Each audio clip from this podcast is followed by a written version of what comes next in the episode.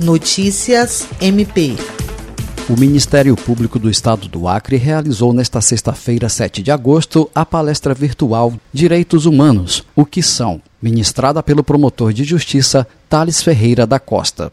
A atividade encerrou o ciclo de palestras sobre mediação de conflitos no ambiente escolar e familiar, intitulado de Diálogos Autocompositivos por uma Cultura de Paz, voltada para educadores, pais e alunos da rede municipal e estadual de ensino, além de membros e servidores do órgão ministerial, com o objetivo de prevenir e resolver de forma não violenta os conflitos nas escolas. A palestra virtual contou com a participação do Procurador-Geral Adjunto para Assuntos Jurídicos, Sami Barbosa Lopes, e a promotora de Justiça e coordenadora-geral do Núcleo Permanente de Incentivo à Autocomposição, Diana Soraya Tabalipa. Thales Ferreira concluiu sua apresentação dizendo que os direitos humanos não são panfletos de partido político A ou B, não são ideologia, não são coisa de esquerda ou de direita, mas são valores que embasam a própria existência do Estado brasileiro. Merecem, portanto, proteção e defesa reforçada. Jean Oliveira, para a Agência de Notícias do Ministério Público do Estado do Acre.